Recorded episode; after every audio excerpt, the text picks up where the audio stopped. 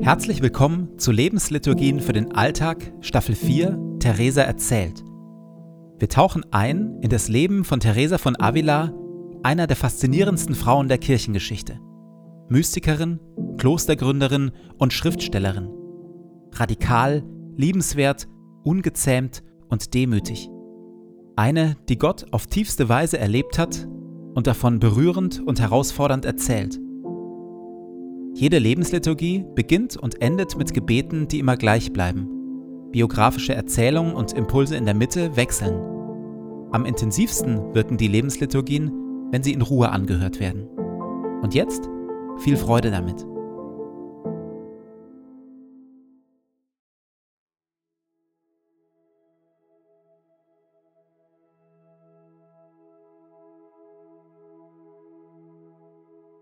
Zu Beginn meines Betens lege ich zur Seite, was mich beschäftigt, und lasse es ruhig werden in mir.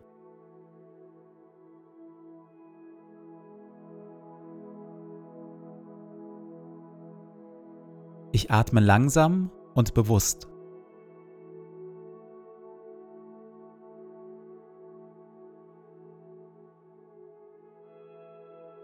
Ich sammle mich und bin ganz da.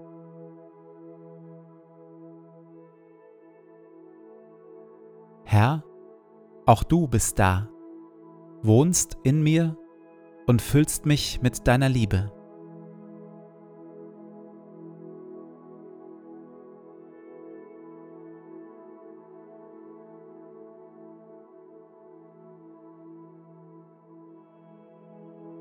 Ein Gebet von Paulus.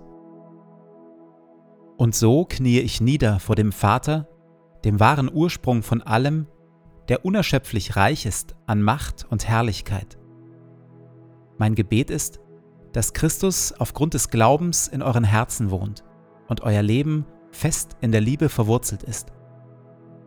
Das wird euch dazu befähigen, die Liebe Christi zu erfassen in all ihren Dimensionen, in voller Breite, in voller Länge, in ganzer Tiefe und all ihrer Höhe.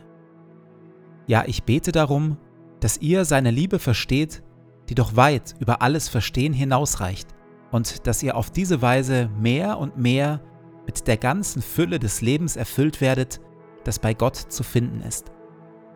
Ihm, der mit seiner unerschöpflichen Kraft in uns am Werk ist und unendlich viel mehr zu tun vermag, als wir erbitten oder begreifen können, ihm gebührt durch Jesus Christus die Ehre in der Gemeinde von Generation zu Generation und für immer und ewig. Amen.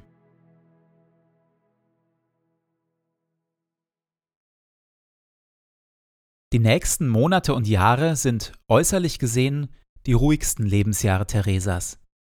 Sie lebt im Kloster San José, betet, schweigt, arbeitet, schreibt und verbringt Zeit mit ihren Mitschwestern.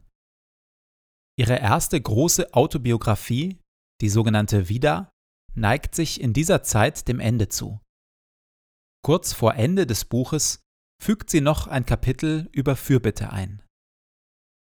Als ich eines Tages den Herrn anflehte, jemandem, dem ich mich verpflichtet fühlte, das Augenlicht wiederzugeben, empfand ich großes Mitleid mit ihm, fürchtete aber, dass der Herr wegen meiner Sünden nicht auf mich hören würde. Da erschien er mir, und sagte mir, dass ich nicht daran zweifeln sollte, dass er erfüllen würde, worum ich ihn bat, dass er mir verspräche, dass ich ihn um nichts bäte, was er nicht tun würde. Denn er wisse schon, dass ich ihn um nichts bitten würde, was nicht zu seiner Ehre wäre, und dass er folglich auch tun würde, worum ich ihn jetzt bat. Ich glaube, es waren noch keine acht Tage vergangen, da gab der Herr diesem Menschen das Augenlicht wieder. Theresa beschreibt, wie sie während ihrer Gebetszeiten und während ihres inneren Betens immer wieder um einzelne Menschen ringt. Manchmal um Menschen, die schwer erkrankt sind, manchmal um Menschen, die sich von Gott entfernt haben und auf Abwege geraten sind. Und immer wieder erlebt sie, dass Gott ihre Gebete erhört. Anfangs machte mir das arge Skrupel, weil ich nicht anders konnte, als zu glauben, dass es der Herr aufgrund meines Gebetes tat, abgesehen von der Hauptsache, dass es aufgrund seiner Güte geschah. Mittlerweile aber bedrückt es mich nicht mehr, dies zu glauben, sondern ich preise seine Majestät und fühle mich beschämt, weil ich sehe, dass ich noch mehr in seiner Schuld stehe. Auch lässt es mich meines Erachtens in der Sehnsucht wachsen, ihm zu dienen. Und es wird die Liebe belebt. Das Geheimnis der vielen Gebetserhörungen, die sie erlebt, versucht sie so in Worte zu fassen. Am meisten erstaunt mich, dass ich den Herrn nicht um Dinge bitten kann, von denen er sieht, dass sie unangebracht sind, auch wenn ich möchte. Wo ich doch bei anderen Dingen, die der Herr tun will, erlebe, dass ich oftmals und ganz inständig darum bitten kann. Es besteht ein großer Unterschied zwischen diesen beiden Arten des Bittens, so dass ich nicht weiß, wie ich das erklären soll. Denn auch wenn ich im ersten Fall bitte, wiewohl ich in mir nicht dieselbe Begeisterung fühle wie in anderen Fällen, selbst wenn es mich sehr angeht, so ist es wie bei jemandem, der sich die Zunge zerbricht. Denn obwohl er sprechen möchte, kann er es nicht. Im anderen Fall ist es wie bei einem, der klar und hellwach zu jemandem spricht, von dem er sieht, dass er ihm gern zuhört.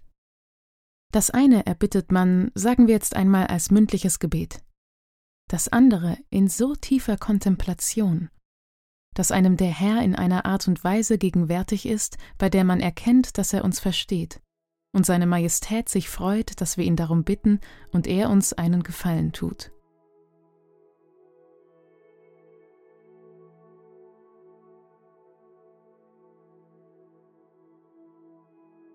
Bei welchen Anliegen und Menschen, für die ich bete, spüre oder ahne ich, dass Gott selbst dieses Gebet bei mir in Auftrag gegeben hat und dass diese Gebete Gottes Willen entsprechen und er sie erhören will und wird. In der Stille bete ich für diese Anliegen und Menschen.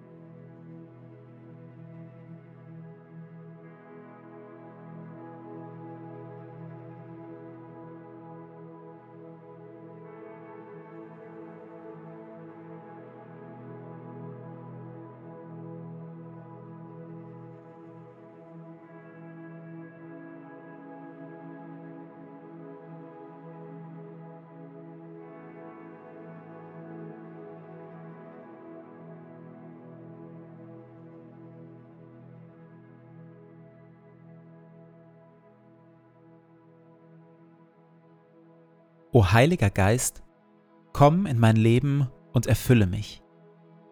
Ich für mich bin nichts weiter als ein leeres, zerbrechliches Gefäß. Erfülle mich, auf dass ich ein Leben aus deiner Kraft lebe. Ein Leben voller Güte und Wahrheit. Ein Leben voller Schönheit und Liebe.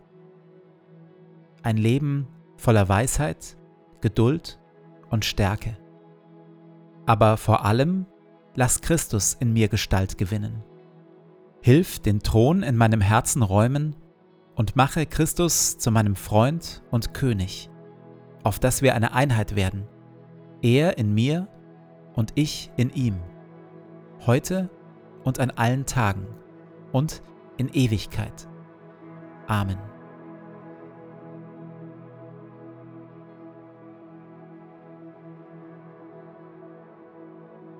Ich gehe in diesen Tag mit Worten von Theresa.